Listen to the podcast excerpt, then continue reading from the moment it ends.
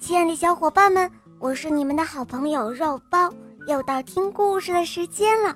今天的故事是张尚明珠小朋友点播的，我们来听听他的声音吧。大家好，我叫张尚明珠，今年我五岁了，我来自河南省郑州。我喜欢小肉包童话，我的同学是叶天使，我也喜欢《恶魔岛狮王复仇记》。今天我想点播一个故事，故事的名字叫《长颈鹿的新邻居》。好的，小宝贝，那就由我来为你讲这个故事喽。谢谢肉包姐姐。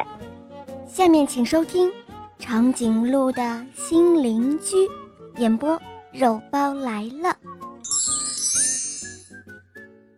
在阳光森林里，新来了一头长颈鹿。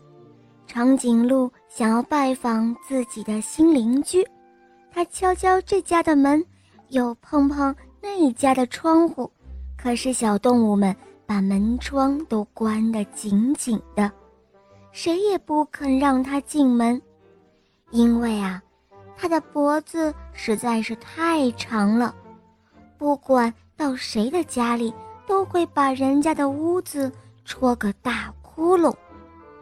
长颈鹿又累又饿，只好在草地上吃一点草来填填肚子。这时候，有一只小兔子从这里跑过，它看到。正在吃草的长颈鹿，便惊喜地说道：“哇，谁在这儿建了这么大的一座滑梯呀？这一下我们可有的玩了。”于是，小兔子想把这个好消息告诉他所有的小伙伴。长颈鹿一看来了这么多的小动物，它生怕吓走它们。只好一动也不动，大家就这样围着大滑梯，又是摸又是抱，弄得长颈鹿浑身都痒痒的，忍不住它就咯咯笑了起来。而这一笑啊，可把小动物们都给吓坏了。大家你看看我，我看看你，再仔细一瞧，哇！什么大滑梯呀？原来是长颈鹿嘛！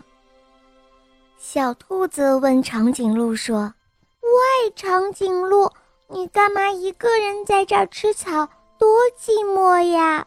长颈鹿回答说：“哎，这得怪我的脖子太长了，大家都怕我戳破他们的屋子和门窗呀。”哦，原来是这样。没关系，是啊是啊，那我们和你一起玩吧。玩吧。这一下，长颈鹿有了这么多的朋友，它高兴极了。瞧啊，它一会儿把脖子往地上一支，变成了滑梯；一会儿把脖子伸得又高又直，让小动物们比赛爬高；一会儿呢。又把脖子向前伸直，当秋千架子，小动物们荡得开心极了。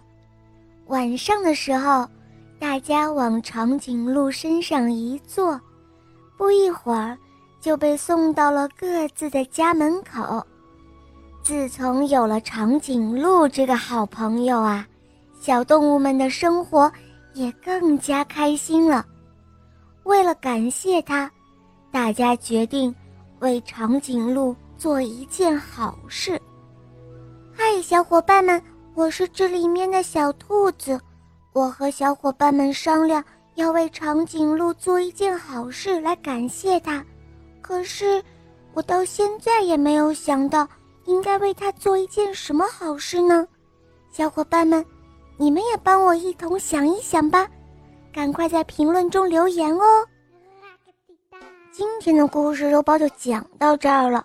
这个故事告诉我们，我们不但要学着理解他人，同样也要学会接纳他人。你们明白了吗？好嘞，小伙伴们，今天的故事肉包就讲到这儿了。